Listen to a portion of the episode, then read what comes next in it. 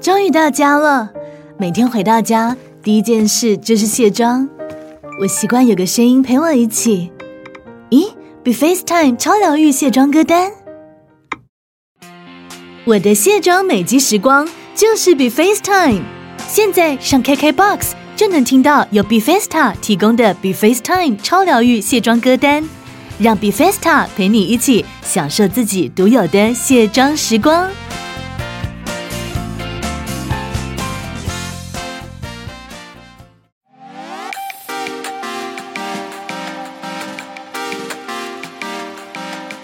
Hello，大家好，我是浩尔，嗨，大家好，我是小鹿。欢迎收听全球串联早安新闻的专题节目。我们今天要来聊的是跟每一个人都有关系的生活当中的法律。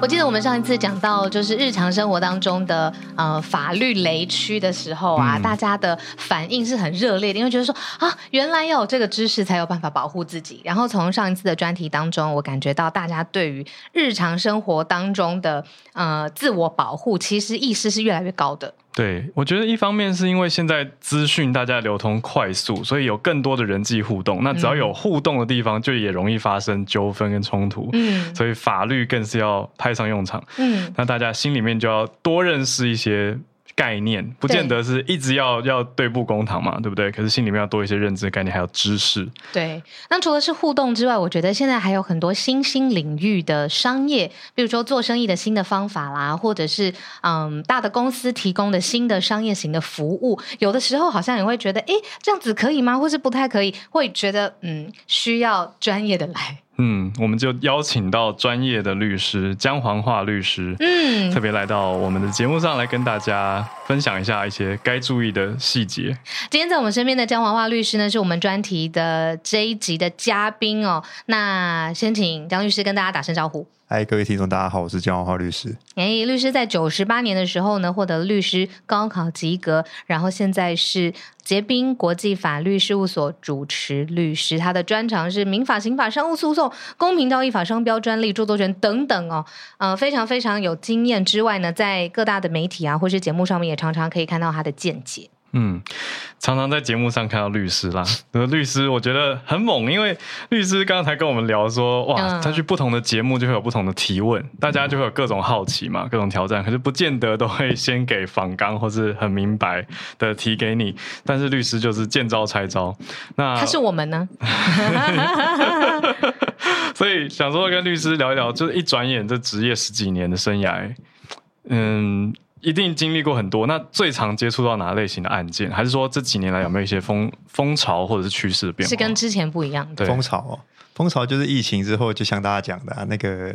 离婚案件可能会变比较多、啊。是真的吗？我这是一个问句，因为有人跟我说，疫情刚爆的那一年，就二零年，离离婚率高很多。那我不知道二一二二有没有掉下来，还是一样高？其实就是一直在一个高峰啊。哇、哦嗯应该这么讲啦，就是所谓的这个离婚啊，倒不见得是因为疫情才导致离婚。嗯我觉得疫情这个东西本身是一个，是它是一根最后的稻草了，嗯，它是最后一根稻你说草。因逼为迫大家大眼对瞪小疫情眼，是最后一根，对对对，因为嗯那个时候疫情刚开始的时候，大家不是 work from home 嘛，对，然后就有那种可能是夫妻两个每天这样子，你对我，我对你，两大眼瞪大小对着眼，相爱相看两厌。嗯然后后来就说什么啊离婚啊干嘛？那可能就开始有那种可能家暴啦，或者什么奇奇怪怪的东西哦这样。哎、嗯我们今天其实准备了几题是要跟张律师聊的，不过从离婚这一题开始，嗯我也觉得蛮酷。呃，离婚案件当中啊，你碰过最核心的，或一直一直会出现，大家一定要保护自己的是什么？一定要保护自己的、哦，一是一定要保护自己，就是你的手财产手机千万不要随随便便让你的配偶拿去看的，哎也不要什么为什么是这个不设密码或干嘛。为什么？你说他你要知嗯们道互相搜证你要知攻道击很多对方吗？很多证据都是从对话记录里面去搜证到的。哦，这是什么？他在暗黑学教我们，如果你接下来要走，嗯，走上这条离路婚，这一条路的话，先把手机守护好。密码就不要再设太太的生日了。对对对对，你就是我们遇过那种很多啊，就是要么就是不设密码啦，不然就是密码就是告诉自己的配偶。但是当你后面想要开始做坏事的时候，请你把密码设回去。这个好大人的一集哦，因 为我知道有一些嗯配偶之间的习惯，就是我为了要给你安全感，对我所有的密码你都可以知道，包括你要去登入什么账户的密码你都可以有。就是你的意思是，到了离婚之后，这一步反而会伤害到自己。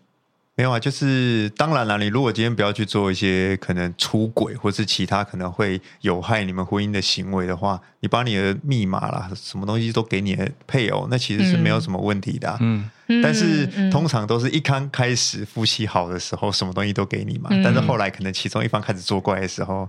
嗯其中一方开始作怪，他可能就忘了把密码设回去嘛。哦，我懂法律意思怎么了？定义感情关系中、婚姻关系中的出轨？婚姻关系中的出轨哦，因为这几年把那个嘛刑法的通奸罪把它拿掉嘛，嗯，他把它删掉以后啊，他现在离离婚的事由就剩下一款非常明确的讲，就是好，你的配偶如果跟其他人发生的性关系，这就是你可以拿来主张要离婚的理由。但是这个这是所谓的侵害配偶权吗？诶，侵害配偶权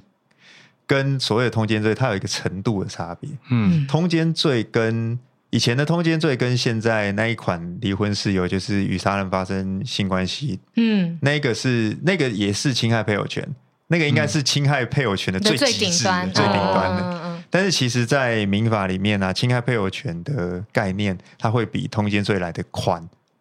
嗯，它不见得一定要发生关系。嗯，嗯比如说在讯息上面非常暧昧，就像之前那个、啊、阿翔啊，阿翔不是在路边，他就哦只是亲接路边有吻亲吻，对嗯，对，但是正常来讲啊，你会被法院认为说你是有配偶的人，你怎么会在外面跟其他的异性接接吻，这这不是一个婚姻关系里面跟其他异性正常的交友方式。嗯，哦法律有资格这样认定什么是一般人民的自由交友的方式哦，正常交友方。那万一是个演员，他专门就是要练习接 吻的你不要那种举那个演员哦特殊例子 那我我的觉意得思那种就是是，比较极端的啊、如果今天是拍戏或什么，对那当然他就在不路会边被可练。以主张那是他的工作内容， 对对对对，那那个哦就是看大家怎么去证明啊了、嗯但是，一般如果真的是那一种，因为戏剧需要那种排练或干嘛，其实周边大概都有摄影机啊，也都有什么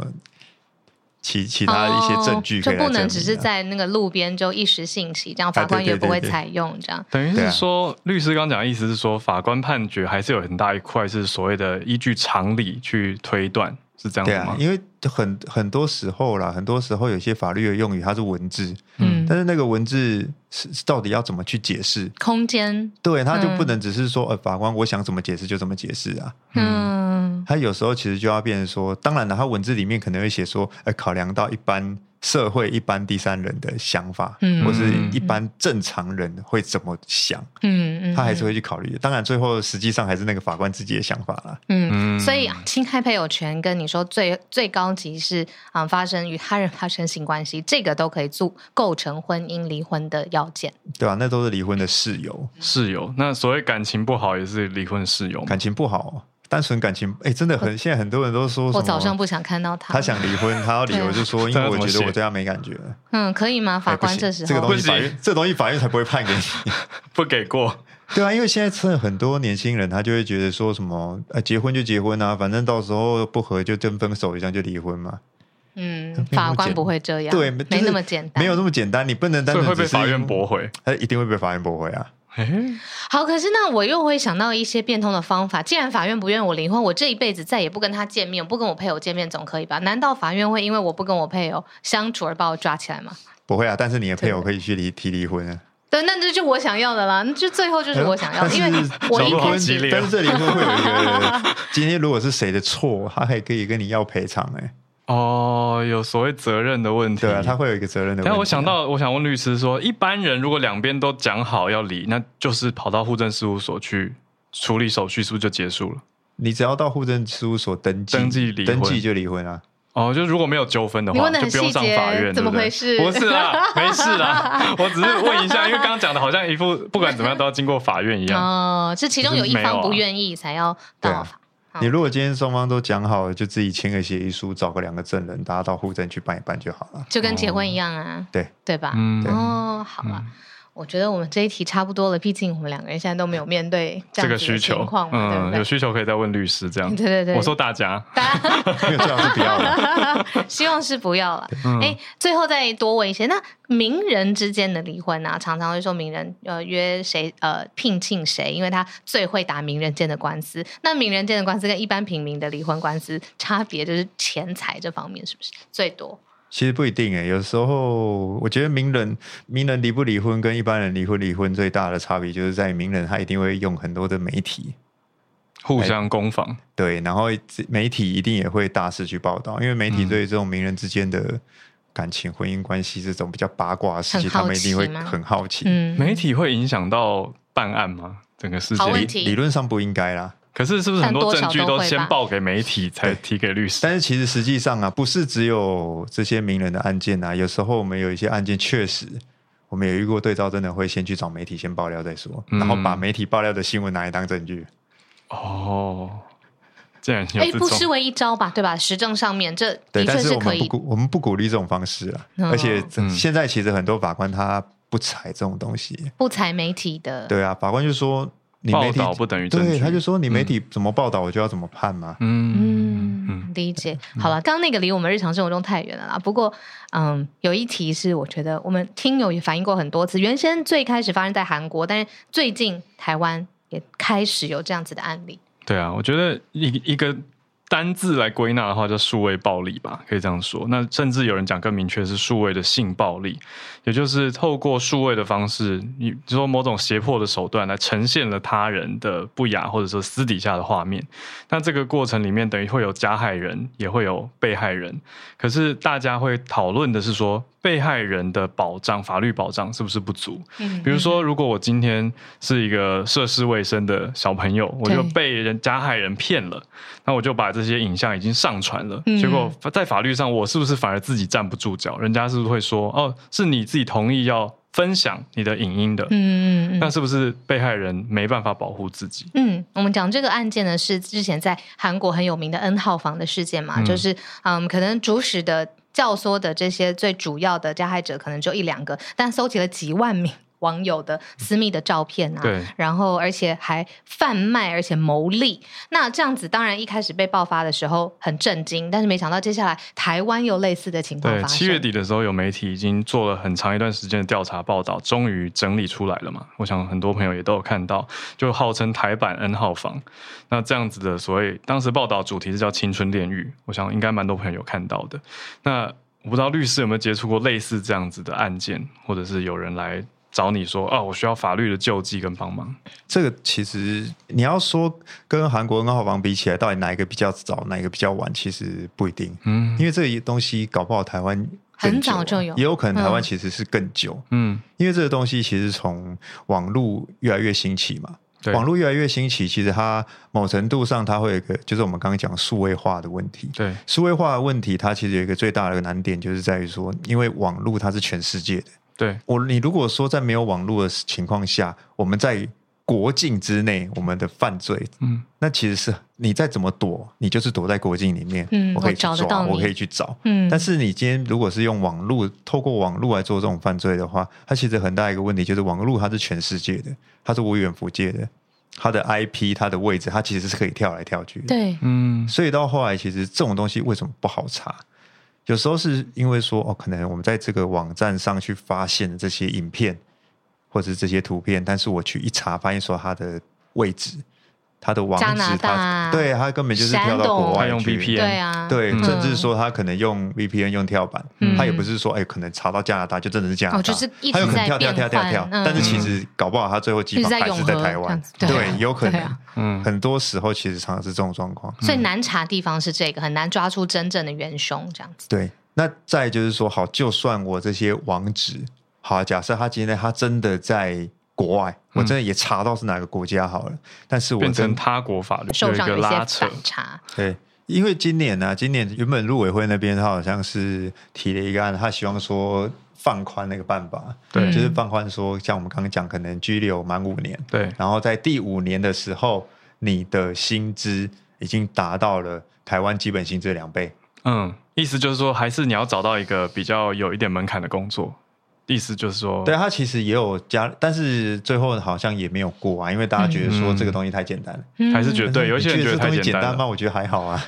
两倍基还本要薪资 基两本倍，基本薪资大概两万两万多块嘛，对，就是你要两找万多到块，一你个你的薪资必须你居月薪留第4万多五年，对你的嗯月薪一定要至少达到那个门槛啊。嗯不是那么那么简单啦。对啊，我觉得看起来实其实没有这么简单啊。以现在的这个薪资条件来对啊，说而且大家说哦，居留居留住满五年，嗯但是他所谓的住满五年，不是说什么呃，我一年来台湾住个一个月。不行诶、他所谓的居留，你要满一年是，嗯你要在台湾至少一年里面你要住满一百八十三天，嗯你就超是过刚一半年，半，超过一半，你要超过一半天。数要过半，对啊，你必须嗯一年以内要超过一半的时间都是住在就台真的湾。是几乎是长居的。对啊，我觉得得。这个东西没有这么简单啊。但有一些人，他们怕的是什么呢？就是他们怕间谍伪装成香港人，嗯哼，就跑到台这太湾少数想办了吧法待满五年，而且得得到了一个不知道什么间谍哪里哪里帮他安插的工作，所以觉得那就个成成功在国了。会里面，我觉得那个成本有点高诶、哦，是吗？金钱成本本来还好，我觉得那是时间成本，真的要花很长，你至少要五年。布可这个是局，可这是个他这线五年他都是可以对做特工的哦工第作零啊。天就开始了，他这样这子。五年是有在上班的，哦，你说白天是一个，晚上是一对个啊班，他是特务啊好特累工啊，好累哦，快好回累啊来，我快不回知道来啦，我，不日知道常生活。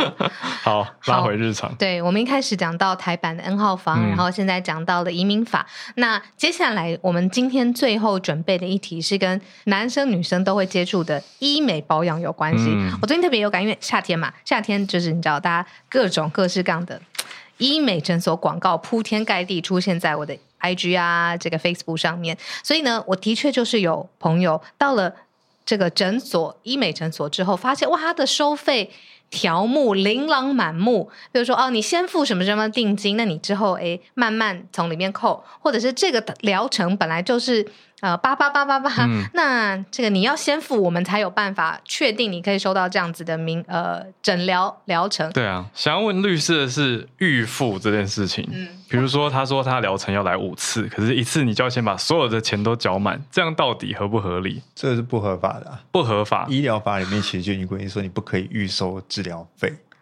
哇，那那消消费者要怎么保护自己？因为你不可能直接跟柜台说：“哎，这个你不合法，我会录影这样子搜证 你。没有啊，应该是说闹好大所因为你所有的这些疗程啊，你只是要是要跟人家预收治疗费的，它一定都是有各种琳琅满目的花招啊，就是说我可能给你优惠啦。对对，或者是啊，你如果一次付完的话，就多少钱，或对者是说比较便宜我可以让你用分期零利率，但还是要那也全部都不合吧。法。全部都，哦可是他会有个说法，说这个疗程本来就是要五次或十次你才会看到效果，那你当然就一次得买完。那我们要这样子才可以保障你的名额。我真的听过这样子的，对，但是这个说其实法还是违法的，因为其实以以台湾以我们那个立法者来讲啊，我们就预设说，不管你是医美还是实际上去动手术，或是医哦就真的它医疗手它术就是医医疗行法为里。面的，你既然是医疗行为，它就跟一般的消费不一样。嗯，你既然你是今天是医疗行为，我就会要嗯求说，那你医疗行为就必须是我今天去，比如说啦，我买了十堂课，嗯十堂课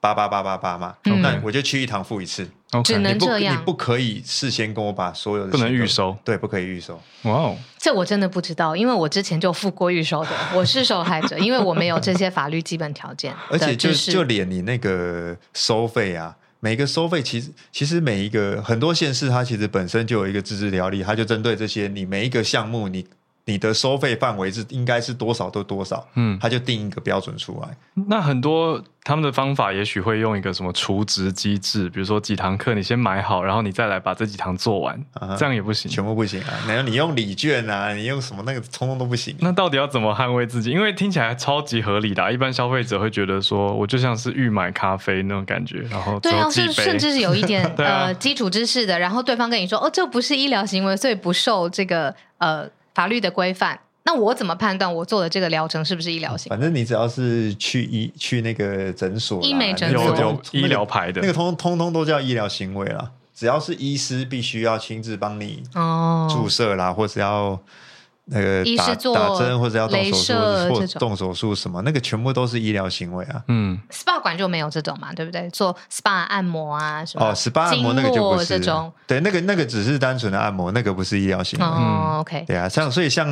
台湾那个医疗法嘛，医疗法我们就他就不会去限制到那些什么 SPA 啦，嗯或者那种按摩那啊一种。嗯，我还是没有问到我要的答案。我的意思是说，那难道我要现场跟他坚持说不行？我就是付我这一次的钱，你可以现场跟他讲啊，你就要说那个，比如说八八八八八，就我还是要这个优惠，可是我只对啊，付我就这是一要这次个优的。惠啊，你再我也反买这个优惠你啊再，你再拒绝我就录影了等。于 是 是不用那么凶啦，我是说，是可以跟对方说好，说我们还是签一个类似合约，等于是这个保价障格我保这个保价格险一定点下还来，是要有一个合约啊。但是我每次只要付单次才是比较合理的做法。对啊，这负单次才是不用合理预的啊付。对啊，嗯，哎、我岔出来讲一个，刚刚说签个合约，我觉得律师一般人对合约的概念是很严重的，你知道十条，然后每一条附条文，然后要什么大小章各种，是不是？其实合意两个人，甚至一张纸拿出来，我用手写。也可以是有法律效益的一个合约，就算我在诊所在跟他约定这些，对啊，因为基本上啦，基本上除了一些比较特别的合约，它可能有些法律规定说你必须要签书面嗯，以外啦，其实基本上好，我们两个现场这样子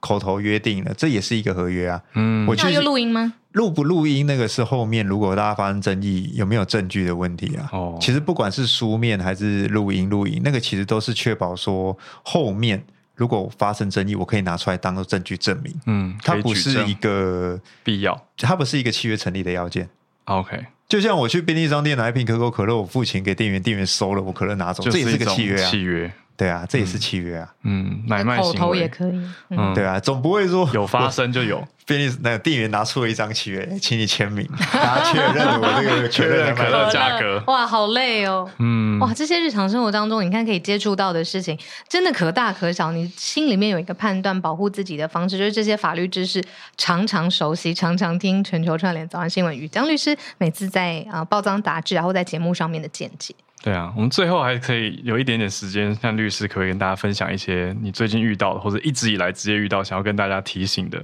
事情，或者分享一些奇案也可以。千万不要再信那些什么诈骗集团乱七八糟的东西。哦柬埔寨。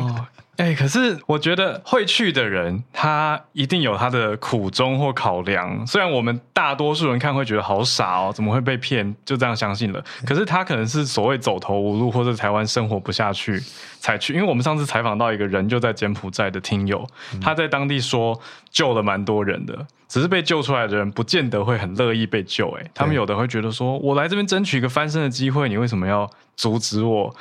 对，我们都会觉得啊，你在然想后什那么？那种就是神仙难救了那种。对啊，因为基本上啦，我们应该先考虑一下。好，假设我今天在台湾，我月薪三万元，嗯那我怎么会期待说我去东南亚那种可能 GDP 比台湾低的国家，我可以，大翻身。对我可以争取到10万可能一十一可能一个月，他说嗯十万、甚至一个月翻一个零这种。嗯你怎么会觉得说，就是你要去之前，你应该先考量说，我去那边到底是要做什么？嗯嗯嗯。可是我觉得律师讲的这个就是不是他们的思维，对对就是对会对去的对人就不会这样想了。我还有看到那个新闻啊，就有那种，我又看到有人在讲啊，分享说他有听到那种，就是就有一个大学生，他说这个就是政府，因为大家去国外赚大钱，政府没办法收到税啊，所以才骗你们说那个都是诈骗的。啊，反过来帮诈骗讲话哦对，对， 哇哦！我这真的是要特别小心。我听到的另外一个更暗黑的是说，很多在骗人的其实也是先被骗去的，哈，对那他们被骗去的工作是来继续骗人，骗更多的人过去。这听了就觉得这蛮对难人过性的。有灰心。他们去之前也不知道自己被那骗你去被骗，你就人啊，停在这里啊。可是这就是他的工作，所以他可以月薪十对，万。或者是我不知道那里是不嗯是真的嗯啊，就是前几天新闻也有报啊，有些人就是他被骗去以后，哦嗯，集团跟他说你想回来可以啊，你再骗五个人来，对，那我种就抓放你交回去替的感觉。对，对，对 就变得有点在抓交替这那样。呃循环经济。可是我我问一个法律方面的，那如果 我好，假设我今天真的被骗了，那我回来有什么救济的管道吗？嗯，好问题。那前提是你要先回得来啊。唉，哎呀，好，那好严重哦。是啦，那当然我可前是就提算真的就回来算你了，回来了，嗯你要告他们诈欺，那跨国的，第一个跨国代他是谁，你知道吗？嗯，也问也号，抓不到啊。对重点是像对啊刚才律师这样分享的，对，真的嗯要小心不要， 因为我们有看到，就是有听友分享说，都警察站在机场叫你不对要去了，也拦不住他们们反而觉得你不要拦我，你为什么要阻止对啊我翻身的机会？没有那个冲出去的那那个念头，哦，那个就神仙难救啊啦。嗯，真是难救真的哦。嗯因为确实啊，我们也有那种你说好，我们现在如果先不讨论柬埔寨骗你出国那一种，嗯其实台湾这种本身诈骗集团我们也常看到新闻啊，大学教授都会被骗、嗯对啊，对对对对，大学教要授你都会汇被骗，款，先汇款再说。这种对，啊，千万这样子就付诸一炬这样子。对付诸东流。嗯而且民众很好玩啊，他就是那种可能诈骗集团被骗了几十万，被骗了几百万，然后来找律师，然后来找律师嫌说律师费好贵哦，我听到律师的妈我我妈，听懂了，我听听懂，律听师懂。这个心情很奇妙。钱要花在对的地你都方，你都愿意让人家你给随诈骗随随几便百便万就被人家对对骗对几十这万、个几百万这我样，帮你，结果几万律师费就居说然太贵了。懂对对懂对懂。 最后一点点时间，我们最后聊聊国民法官。嗯这个最近常常也是打到我这个脸书啊、照片啊，然后设计的很漂亮啊，对，就是但为什么张律师好像有不同用的律师想法？观点国民法官啊，法院国民法官只是他应该建立在一个前提，就是民众大家其实是有最基本、最基本的法律常识、法律知识，有点你要有最基本的难概念啊。嗯但是在你今天如果这种呃法律知识这种还不是很普及，像我们有时候小学每次上那种什么公民与道德。嗯，公民与道德那种根本大家都觉得那不重要啊，每次其他可能比较重要，老师把它继续考其他东西。嗯，如果你现在还是一直这种方式的话，那其实大家本身的法律知识就不够，你还要把他们抓去当国民法官。嗯那，他的意思就是，你可以用常理去判断，或日常生活中累积的经验去判断这个人到底有没有犯法，但这是样子有不成些立。有些法律上的东西，不是你用常理去判断的。有一些专业面的东西。对嗯啊，，它还是有一些传绵面的东西。啊那我觉得跟律师讨论一下好了。我们对国民法官的想象会比较像美国电影影集里面看到的陪审团，对，然后实大际家上会一起像讨吗论。？对啊但，是我觉我觉得台湾的国民法官其实比较像日本的日本的参审制，这个我们很不熟。是什么？因为像那个我们国民，然后像美国啦，他可能不管是大陪审团、小陪审团，他可能就是十到十二个人，嗯全部都是民众，然后对他们去决定这个人到底有没有罪，对然后再让法官去判刑度或怎么样。对，但是在台湾呢、啊，台湾这种国民法官其实是我们可能选了六个国民法官出来，嗯然后跟三个法官一起组成一个九个人的合哦议，这庭，么多法官也在九里个人面，去投票决定。所以也会一起量刑。呃，对他们就是一起决定嗯，罪名，然后跟量刑。那个其实比反而比较靠比较偏向日本的参审制啊，因为其参审实制一样就是日本嗯选六个参审员出来，嗯跟三个法官大家一起下去投票啊。嗯，那他他其实还是会有一些限制啊，比如说哦、今天那个九个人下去投嘛，那可能五比四、嗯，五比四，那就是基原则上就是采多数决这边决定嘛。嗯那但是他会要求说，你这五个多数决里面至少要一个法官，嗯你不能说五个全部都是国民法官，嗯然后结果三个法官通通都站在少数的那一方，嗯，他还是有一些限制的。嗯，可是会有这样的考量，是不是因为就我的认知，中华民国的法律也是大陆法系，是吗？我们跟日本跟德国是不是法系比较接近，我觉得跟英有美比可较不一能，样我？觉得有可能是这个哦考虑，嗯因为像台湾，台湾是商业系统才是比较英国跟美国那一套。哦，对我们的形式方面，其实还是比较偏大陆法系，就是德国、日本这一、嗯，这一条的。了解，我们今天好丰富，对从一开始，嗯，最新介绍一个新的题目，从离婚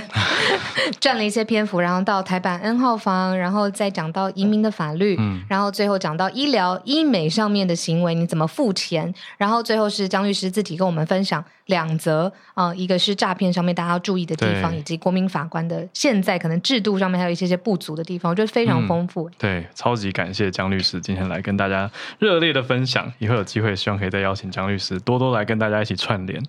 如果那大我家想在社群上面找到你，是不是有一些方法？嗯啊，社群啊， 你可以打我的名字吧。哎，如果觉得很难记，你就记讲讲谎话律师就好了。讲谎话的讲律好话律师。师，好吧，好需要哦，好需 要，救我，救我！慢内这样 慢内，不要这样。好，今天非常谢谢江律师来跟大家分享，谢谢。